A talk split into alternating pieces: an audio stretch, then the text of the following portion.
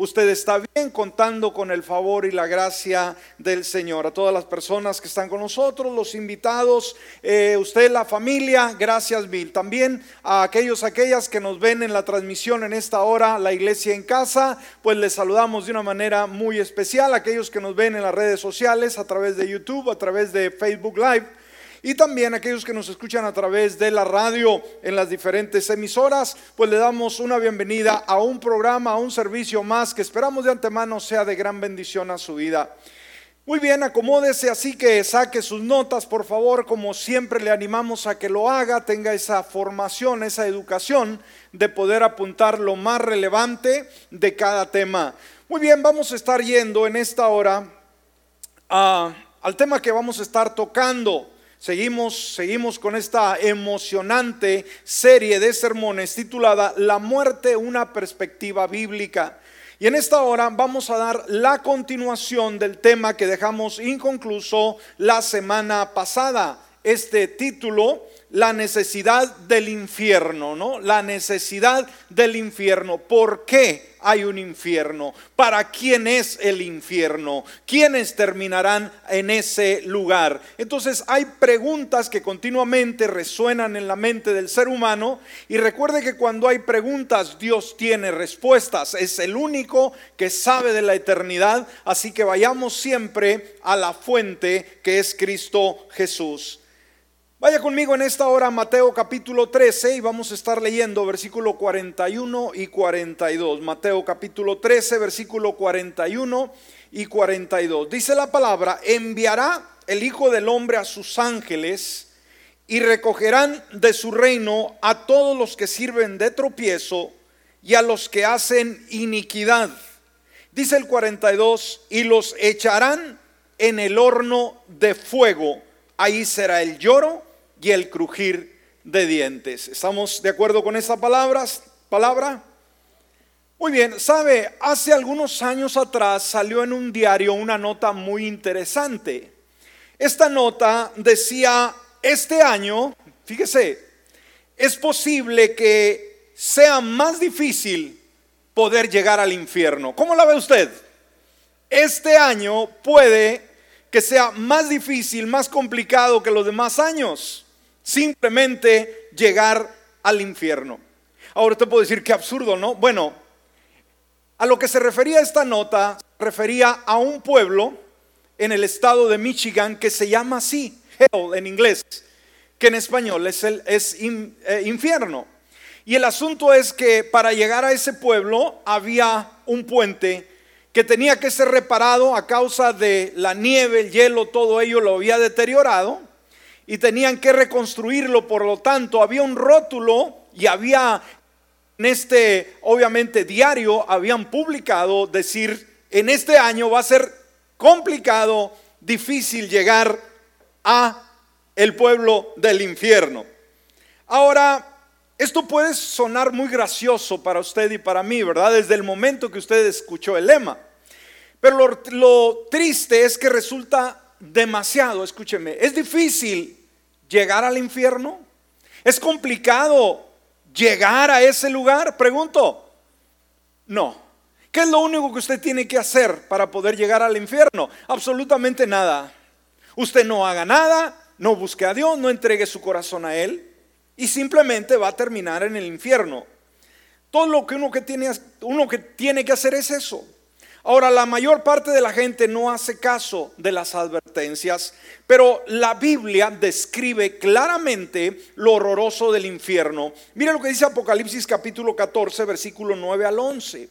Y siguió otro ángel, un tercero, diciendo a gran voz, si alguno adora a la bestia y a su imagen y recibe su marca en la frente o en la mano, él también beberá del vino y del furor que Dios, de Dios, perdón, que ha sido vertido puro en la copa de su ira, y será atormentado con fuego y azufre delante de los santos ángeles y delante del Cordero.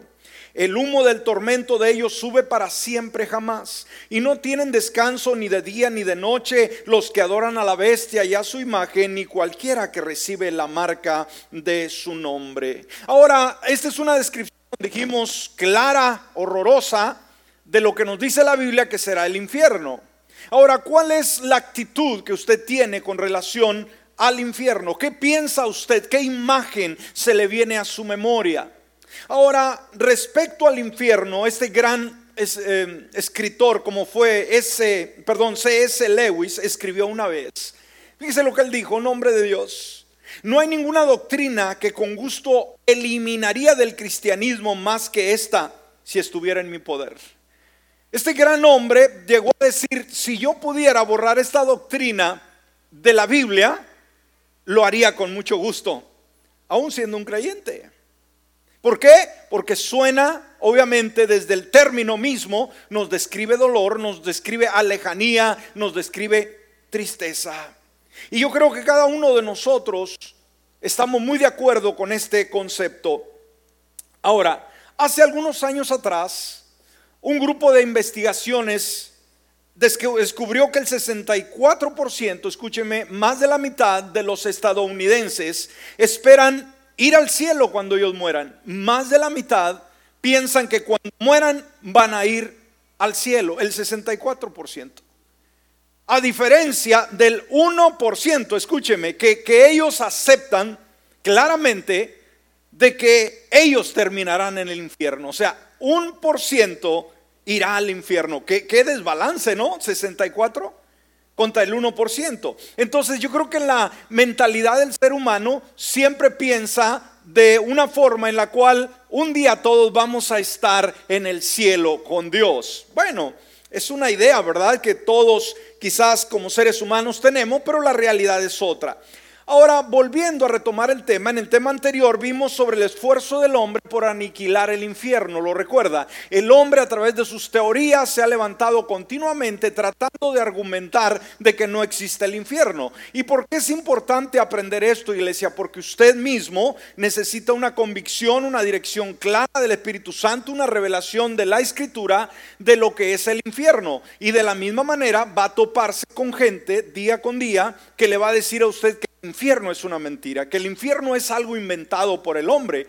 Entonces usted puede quedarse en, una zona neutral y decir será o no será. Pero dijimos una vez más, tenemos que ir al libro de Dios y poder eh, entender lo que Él nos dice con respecto al infierno. Ahora, decíamos en el tema anterior que existen, por ejemplo, por lo menos para empezar, dos teorías alternas que compiten por ser aceptadas lo que ellas, estas teorías, enseñan y, es muy peligroso, muy peligroso. Y dijimos, lamentablemente estas dos teorías están dentro de la iglesia, no están fuera. Esto no lo, idearon los eh, gnósticos, perdón, los ateos, eh, los libres pensadores, para nada. Esto sale de la misma iglesia, ciertos grupos, por eso debemos tener mucho cuidado. Entonces dijimos, una una teoría que es lo que hace, saca el infierno de la eternidad. Y es el tema que vimos la semana pasada. ¿Qué es lo que hace esta teoría? Saca el infierno de la eternidad. Y esta segunda, la segunda, saca la eternidad del infierno. Wow, decir, ¿cómo es eso? Ahorita vamos a ver. Vimos en el tema anterior la teoría del universalismo, ¿se acuerda? ¿Qué es esta teoría?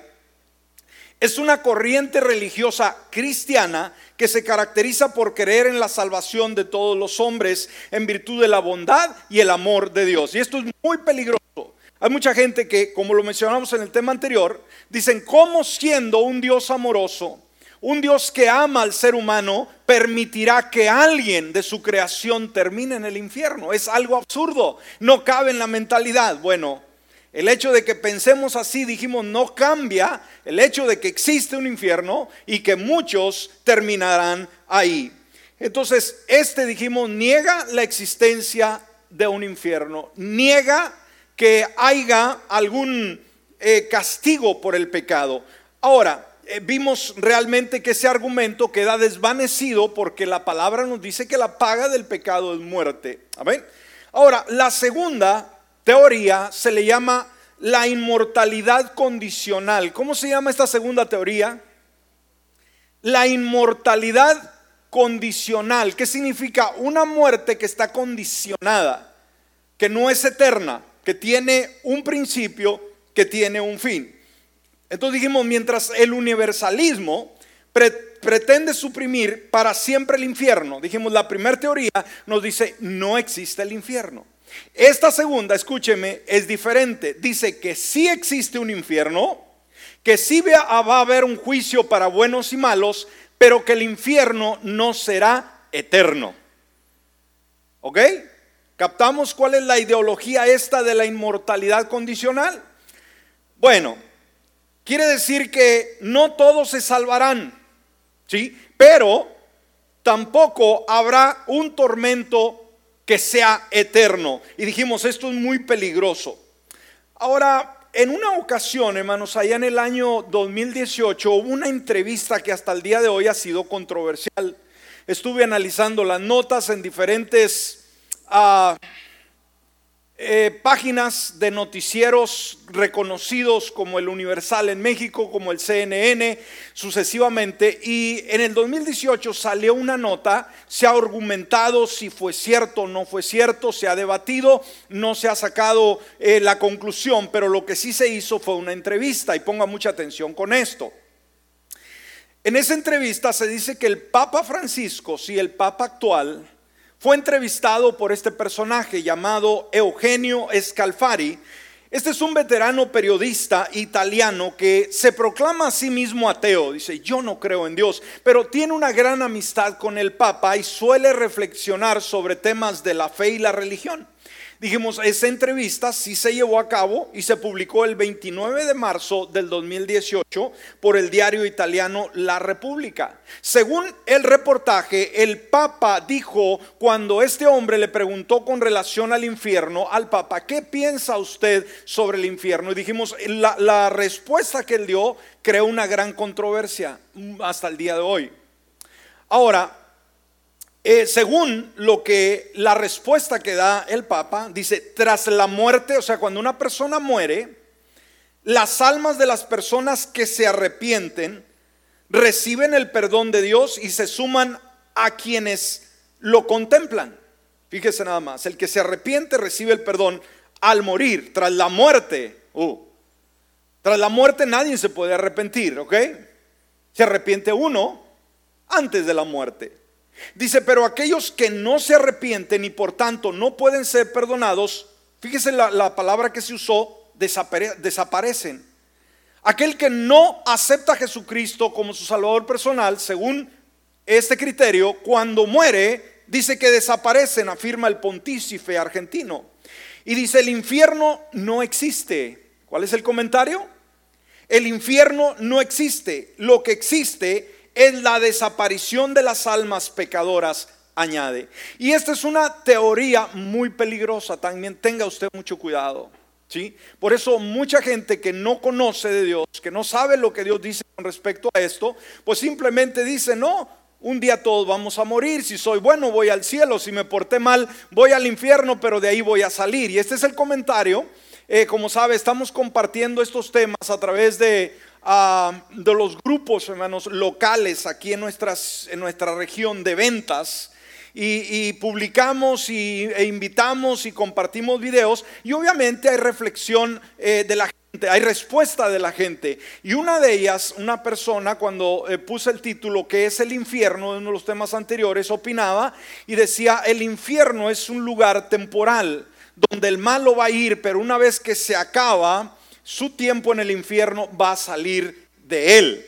Entonces, y me dio una cita bíblica, ahorita vamos a ver esta cita bíblica, lo que no leyó fue la continuación ni lo anterior a esos versículos, pero dijimos, la gente busca algún pretexto o, piensa conocer la palabra, porque imagínense que una persona inconversa se dé el tiempo para poner un versículo bíblico en el cual él o ella aprueba lo que él o ella dice, ¿sí? Entonces, ah, por ejemplo, este personaje, Clark Pin, Pinnock, de la Universidad Macaster en Toronto, Canadá, él pregunta esto. Un hombre intelectual dice, ¿cómo es posible imaginar que el mismo Dios que entregó a su hijo para morir en la cruz, fíjese, o sea, su gran amor, instale una sala de torturas en algún lugar de la nueva creación con el fin de someter a los que le rechazan a un padecimiento eterno? Hmm. ¿Me escuchó? Mucha gente está escuchando a, estos pensadores y decir, ¿cómo es posible que un Dios amoroso que envió a su Hijo al mundo ¿sí? a morir por el pecador, ahora ponga una cámara de tortura donde va a torturar al ser humano. Entonces este personaje cree que el fuego de Dios consume a los perdidos, ¿sí? De esta forma, Dios no resucita a los malvados para condenarlos, sino más bien para declarar su juicio sobre ellos y condenarlos a la extinción, que es la segunda muerte. El término la segunda muerte, hermanos, también se le ha tomado una connotación que conlleva esta misma teoría. Se dice que la persona, eh, ya lo hemos estado analizando a la luz de la palabra, del caso que el Señor nos ilustró con el rico y Lázaro, ¿se acuerda? Que cuando uno muere, el que está en el Señor, inmediatamente al minuto después de morir ya está delante de la presencia del Señor. Aquel que le rechazó inmediatamente va al infierno. Ahora ha habido una confusión con relación a los términos Hades, que la palabra eh, simplemente traduce como infierno y también otro concepto que es el lago de fuego. Y hay confusión en que cuál es el infierno y cuál es el lago de fuego.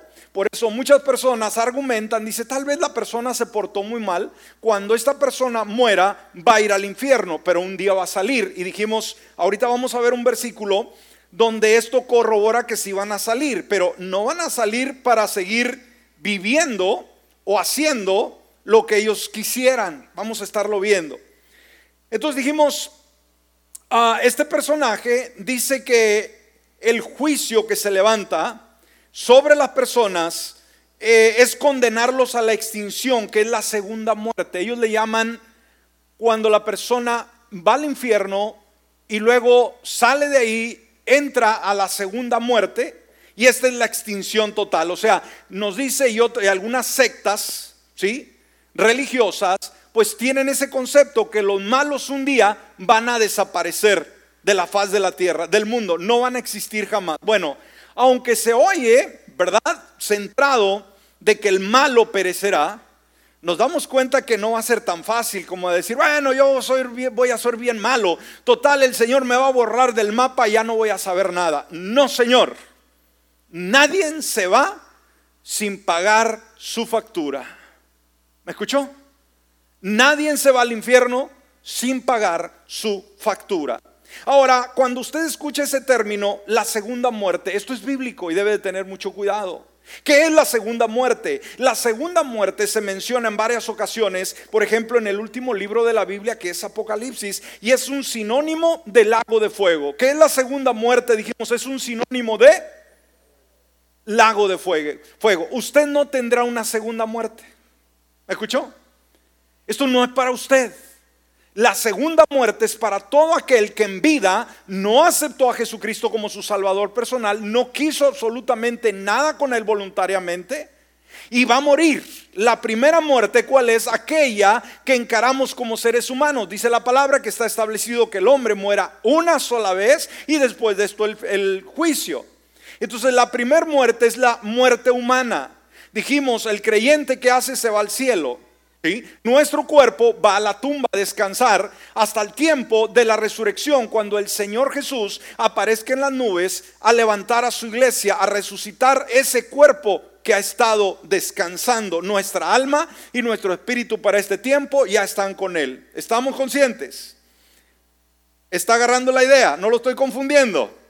Para que si alguien le pregunta, usted tiene que poner en perspectiva todas estas cosas. No son fáciles nos enseñan todos los días. Hay muchos creyentes que no saben absolutamente nada de esto. Es increíble que son sinceros, que aman a Dios, que leen la Biblia, pero este aspecto quedan muy fuera. El que no acepta a Jesucristo antes de morir muere y va al infierno, ¿sí? A un lugar de tormento. Ahora, su cuerpo, su cuerpo va también a la tumba, ¿sí? Su cuerpo y también será resucitado un día, escúcheme, también un día va a resucitar eh, el muerto que no aceptó a Jesucristo y va a ser presentado ante el tribunal de Cristo para ser juzgado. Esto sería la segunda muerte. Ahora, eh, dijimos, es una muerte, la segunda muerte es una muerte en el sentido que es una separación de Dios. Usted no puede llamarle otra cosa. La separación de Dios no tiene un título nada agradable. Estar apartado de Dios es una muerte eterna, es una condenación eterna, es una segunda muerte. Se le llama la muerte segunda. ¿Por qué? Porque sigue a la muerte física, como ya decíamos. Mire lo que dice Apocalipsis 21.8. Aquí da la lista de aquellos que reúnen las cualidades para irse al infierno. Dice, pero los cobardes, los incrédulos, los abominables, los homicidas, los fornicarios y hechiceros, los idólatras y todos los mentirosos tendrán su parte en el lago que arde con fuego y azufre, que es la muerte segunda. Es increíble, hermanos, que en esta lista también aparece los mentirosos. ¿Es usted una persona mentirosa? Dice usted, pues de, de repente doy mis mentiras piadosas. No, Señor, no hay mentiras piadosas. Ahora, dijimos, esto nos lleva al juicio del gran trono blanco. ¿Cuál es el término este que estamos usando? El juicio del gran trono blanco. Será un juicio, escúcheme bien. Ahora, ¿el creyente va a estar en ese juicio? No. El creyente va a estar en el juicio del tribunal de Cristo. Esta semana en la radio estuve compartiendo este tema en el cual cuando nos vamos al cielo, el Señor nos arrebata, nos vamos al cielo vamos a estar recibiendo recompensas por nuestro trabajo que hicimos por el Señor mientras estamos vivos. ¿No se alegra por ello? Pero mucho después viene el juicio del, gran trono blanco y este juicio no es para cristianos. Escúcheme, el juicio del gran trono blanco donde el justo juez, el Señor Jesús, va a estar sentado en la parte alta de, de la tribuna. Esto no va a ser para creyentes, va a, ser para todo aquel que rechazó a Jesús mientras tuvo vida. La muerte segunda se menciona también, dijimos en Apocalipsis capítulo 20, versículos del 11 al 15. Dice, y vi un gran trono blanco y el que estaba sentado en él, de delante de cual, del cual huyeron la tierra y los cielos, y ningún lugar se encontró para ellos. Mire lo que dice el 12. Y vi a los muertos. ¿A quienes vio? Dice a los muertos. ¿En Cristo? No. Todos los que ya habían fallecido sin Cristo, hermanos. Amén. Que habían ido, obviamente, cuando murieron se fueron al infierno, pero su cuerpo se fue a dormir a la tumba. Y vi a los muertos, grandes y pequeños, de pie ante Dios. Y los libros fueron abiertos. Y otro libro fue abierto, el cual es el libro de la vida. Y mire lo que nos dice la palabra. Estos versículos son claves. Tenga mucho cuidado con estos versículos para todo aquel rebelde, aquel indiferente, aquel que no cree en el infierno, aquel que continuamente se está burlando de ello, va a haber un juicio. Dice, y fueron juzgados los muertos. Tiene que morir la persona para ser juzgada. ¿Por qué fueron juzgadas? Por las cosas que estaban escritas en los libros, según sus obras. Amén, su estilo de vida. Hay un registro bíblico que está apuntando todo lo que el pecador hace. Dice el 13, y el mar entregó a los muertos que había en él, y la muerte y el Hades entregaron los muertos que había en ellos, y fueron juzgados cada uno según sus obras. ¿Cómo van a ser juzgados los incrédulos? Uno por uno, no en grupo, para nada. Dice el 14, y la muerte, o sea, la muerte es aquella que llega a llevarnos a la eternidad. Y el Hades, o sea, el Hades es una traducción del infierno, fueron lanzados al lago de fuego. Esta es la muerte segunda. ¿Me escuchó? Entonces, ahorita hay gente en el infierno, ahorita. No hay gente en el lago de fuego, pero hay gente en el infierno. Y un día, el término desde que murió la persona, ¿verdad? Eh, hasta eh, un tiempo único que el Señor da, va a estar la gente ahorita ya en un tormento, pero no será el castigo eterno final. Saldrán del infierno. Por eso si alguien le argumenta y le dice, ¿sabe qué? La Biblia dice, como, como le mencioné, ahí en Facebook alguien puso este versículo, el versículo 13.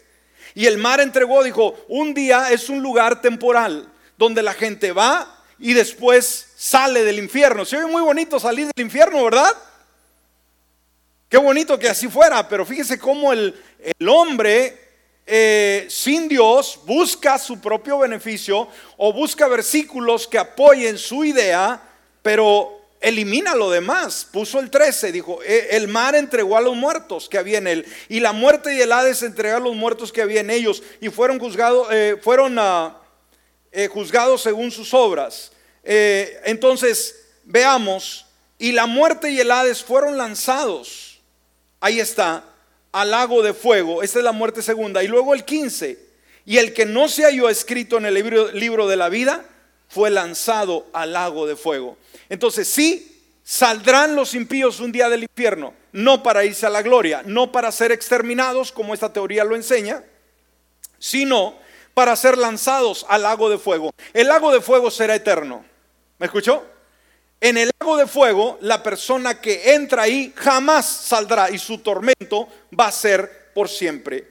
Ahora, al final de los, de los tiempos dijimos, incluso la muerte y el infierno serán lanzados a ese fuego.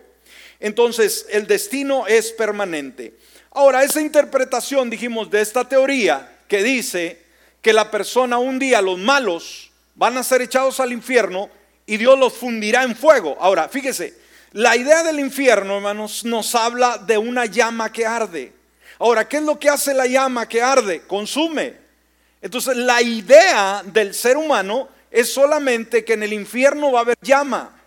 Pero sabe, nos está hablando de alguna manera, eh, de una forma literal, pero no se, no se so- somete sola y exclusivamente a una llama que consume, porque como lo dijimos en uno de los temas anteriores, ese cuerpo que ya está en el, en el infierno, en el lago de fuego, va a ser un cuerpo transformado un cuerpo que no se va a deteriorar. Y no estamos hablando de los creyentes. Los creyentes vamos a tener un, un, cuerpo glorificado, semejante al de Cristo Jesús, que nunca se va a deteriorar, pero vamos a vivir por siempre en el cielo. Se alegra por ello.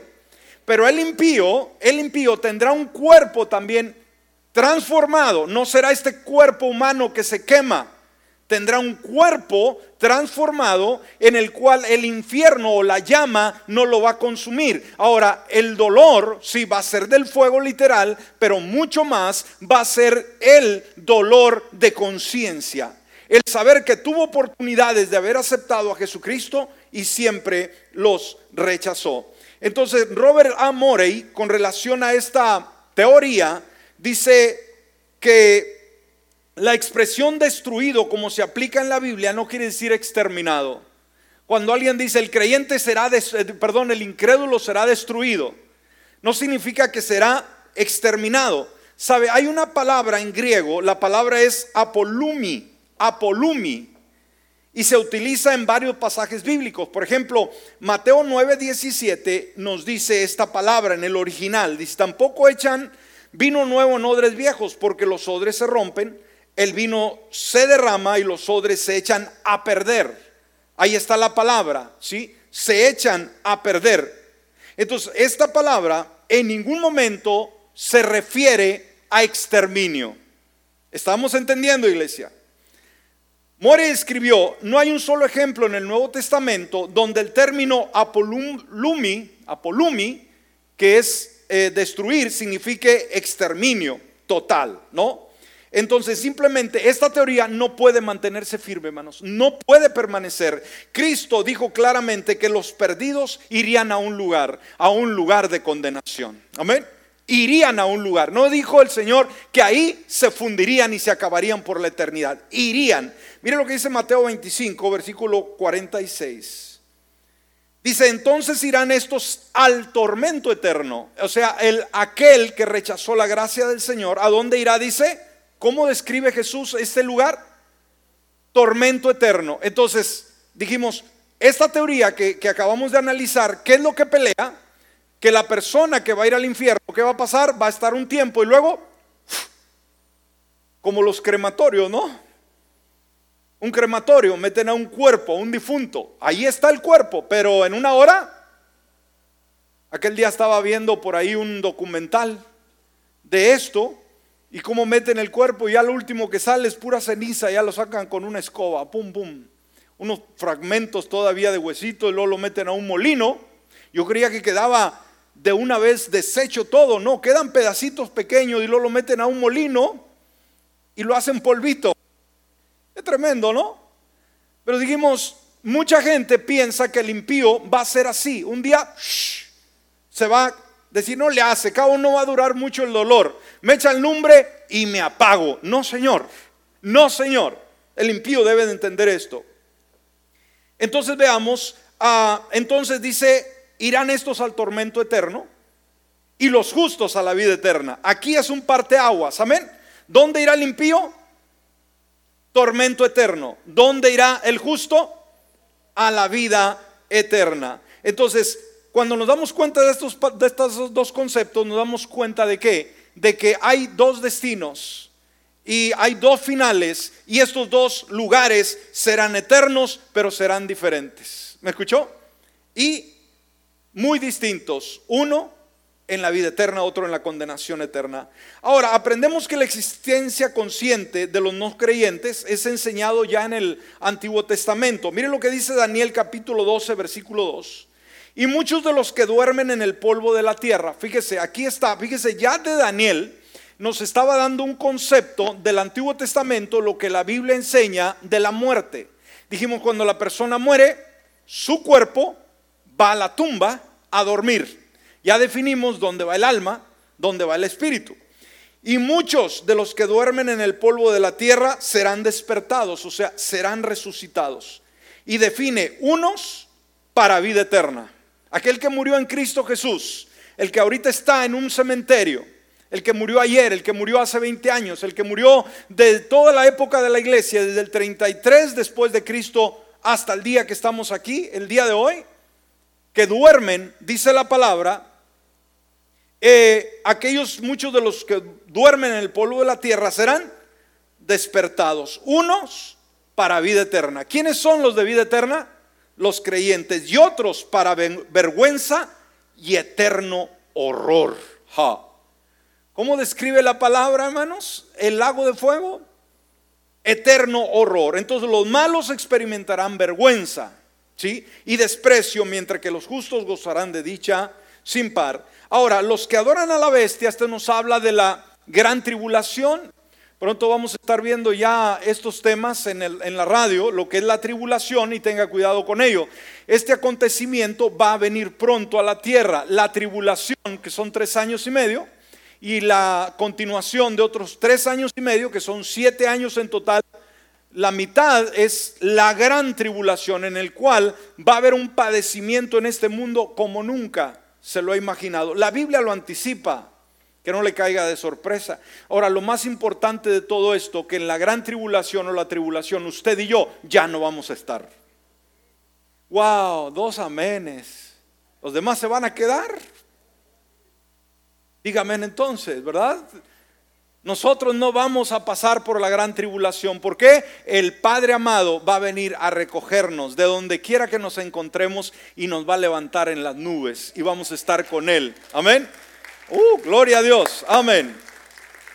Los que se quedan aquí van a experimentar, hermanos, el gobierno del anticristo, la bestia, el falso profeta. Viene un gobierno mundial. Toda esta pandemia, póngase las pilas Toda esta pandemia está preparando el tiempo para un gobierno mundial.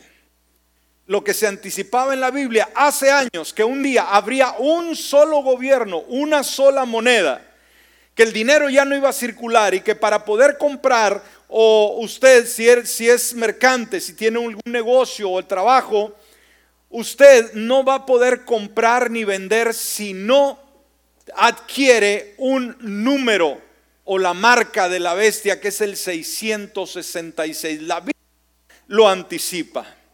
Pero una vez más, como creyentes ya no vamos a estar aquí. Dele gloria a Dios. Así que viva para Él emocionado. No ande cabizbajo, no ande agüitado, como se dice. Hay mucho por qué celebrar, hay mucho por qué vivir. Dice Apocalipsis capítulo 14, versículo 9 al 11. Y siguió otro ángel, un tercero, diciendo a gran voz si alguno adora a la bestia y a su imagen y recibe su marca en la frente o en la mano, él también beberá del vino del furor de Dios que ha sido vestido puro vertido, perdón, en la copa de su ira, y será atormentado con fuego y azufre delante de los santos ángeles y delante del Cordero. El humo del tormento de ellos sube para siempre jamás y no tienen descanso. Fíjese cómo describe el tormento eterno. No tienen descanso ni de día ni de noche los que adoran a la bestia y a su imagen, ni cualquiera que recibe la marca de su nombre. Mire, esos temas escatológicos son larguísimos, hermanos, y todavía no podemos salir con el tema que estamos hablando, quiénes irán al infierno. Apenas di la introducción de la teoría, lo que, o, mejor dicho, la descripción de lo que es la teoría. Todavía no entro al tema y el tiempo ya se nos terminó. Cuando hablamos de la adoración, aquellos que adoren a la imagen de la bestia, nos habla, nadie podrá comprar ni vender. Y el que fue salvo con tiempo, dijimos cuando Jesucristo venga, nos va a levantar y nos vamos y no vamos a ver la gran tribulación. Aquellos cristianos fríos que llegan a la iglesia cuando quieren, cuando sienten, esos se van a quedar. Ahora, van a conocer la palabra. Escúcheme bien. Y porque van a saberla, esta imagen o este anticristo va a pedir adoración, que le adoren, que se arrodillen delante de ellos. En el tiempo de la gran tribulación va a haber oportunidad para salvarse. Usted decir, yo sabía, pastor, gracias. Por lo tanto, si no me voy en el rapto, yo me voy en la gran tribulación. No se haga esos cargos. Si este right, este boleto que es gratis, no lo toma usted, no creo que usted, no creo que usted vaya a querer ser salvo a través del martirio. ¿Escuchó? Todo el que adora a la bestia, al que adora al anticristo, ese será condenado a una muerte eterna.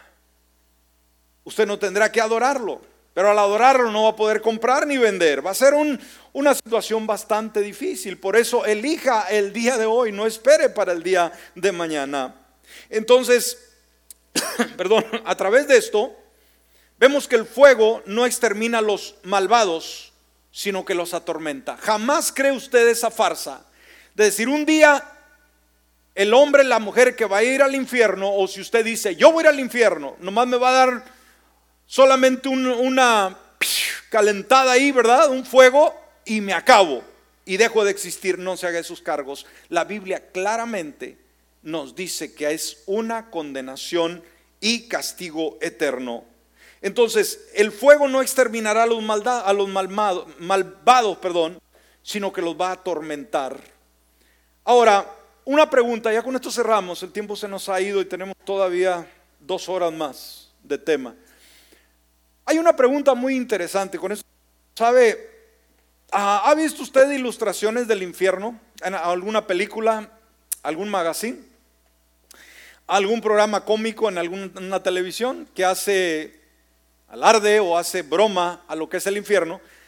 Bueno, muchas veces vemos en el infierno que cuando alguien llega ahí, alguien los va a estar esperando. Ah, ah, ¿Me siguen? ¿Quién los está esperando allá en el infierno? Pregunto. Cuando alguien en una fábula, en alguna película, en algún cómico, qué sé yo, cuando ven que alguien llega al infierno y alguien los está esperando, el diablo. Y luego los agarra y se los lleva, grita y grita en rastra de los pelos, ¿no? Y los lleva y dice, tú te, vas a ir hasta aquel rincón. Y tú porque fuiste de lo peor de, de, que daba muchos problemas en la iglesia, también te voy a aventar hasta allá. Ahora, existe esa idea, ¿no? De que en el infierno la gente que va a llegar a ir lo va a esperar. Esa es una mentira. El diablo no va a estar esperándolos. El diablo va a estar ahí adentro y no va a tener privilegio, no va a decir, este es mi lugar. ¿Me entiende lo que lo estoy llevando? Pues ja, ja, ja, ja. Ahora sí dice, estás en mi lugar. El diablo no va a estar sonriendo, hermano, va a estar rechinando sus dientes. ¿Por qué? No va a estar como amo y señor, va a estar también como un condenado a condenación eterna. El único que va a gobernar, el único que va a estar, hermanos, viendo todo esto, escúcheme, es el Señor Jesucristo. El que va a decir, rechazaste mi gracia, esto es lo que recibes. Es el único. Que va a estar y por eso dice la Biblia, toda rodilla se doblará y toda lengua confesará que Jesucristo es el Señor. Aún en el infierno, las personas que terminan ahí van a decir, era cierto, pero el problema es que ya va a ser demasiado tarde. Entonces dijimos, en realidad el mismo diablo será lanzado al lago de fuego que arde. El mismo diablo. Mire lo que dice Apocalipsis capítulo 20, versículo 10. Dice, y el diablo que los engañaba, o sea, el diablo engaña a la gente para llevarla al infierno. El diablo que los engañaba también fue lanzado al lago de fuego y azufre, donde estaba la bestia y el falso profeta. Y mire lo que añade, y serán atormentados día y noche por los siglos de los siglos. ¿Este es exterminio? Pregunto. Lo que esta teoría enseña, ¿esto es exterminio? No. Serán transformados, sí.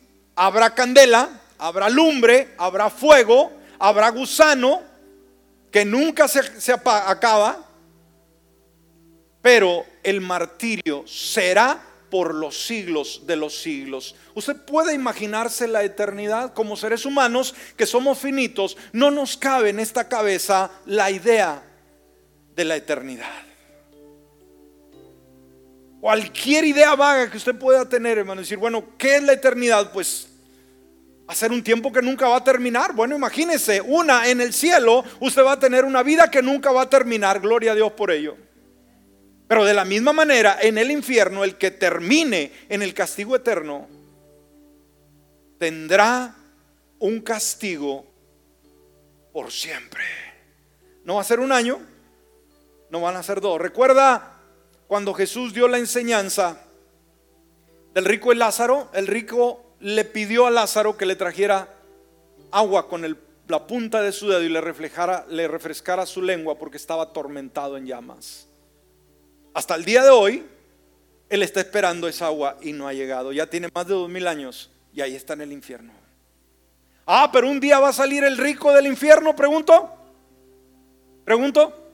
Sí. Sí, por eso le digo, tengan cuidado, hermanos, con los términos. Porque hay gente muy astuta que dice, no, la Biblia dice que el infierno un día va a ser, la gente va a ser sacada del infierno. Y es cierto, es cierto. Entonces el rico un día va a salir del infierno y decir, ahora sí, a la vida otra vez, no Señor, sino va a ir del infierno, ¿a dónde? Al lago de fuego, donde estará Satanás, donde estará el anticristo y donde estará usted si no acepta a Jesucristo como su Salvador personal. Si usted rechaza la gracia de Dios, escúcheme, usted puede estar sentado, sentada y tiene 10 años en esa silla.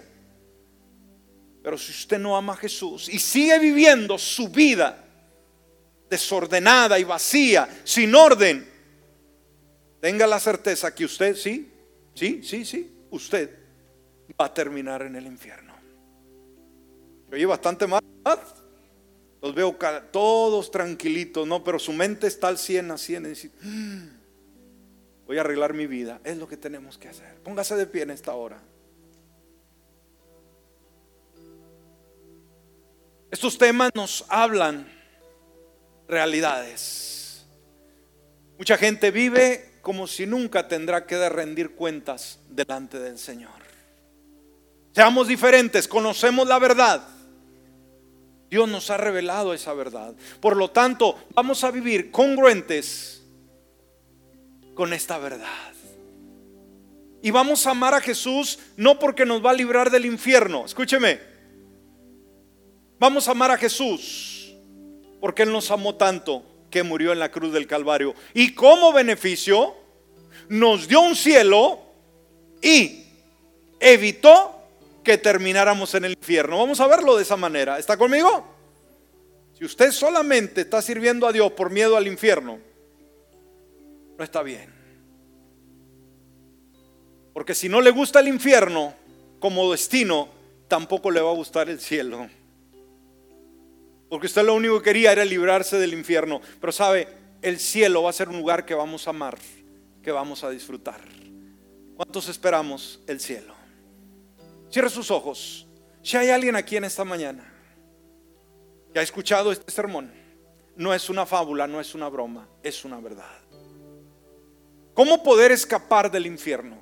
¿Cómo no terminar en ese lugar de condenación? Es muy sencillo.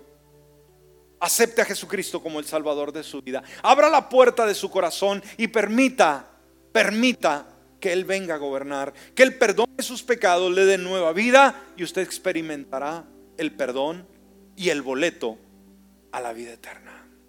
Así que si está aquí o nos ve a través de algún medio, nos escucha a través de la radio, también amigos, damas y caballeros, haga su decisión en esta hora. Mañana puede ser demasiado tarde. Todos con los ojos cerrados. Dígale, Padre Celestial, en esta hora yo abro la puerta de mi corazón. Yo creo que tú eres el Salvador del mundo. Te pido perdón por todos los pecados y te invito a que vengas a morar en mi corazón. Quiero servirte quiero amarte, quiero vivir solamente para ti. Por Cristo Jesús. Amén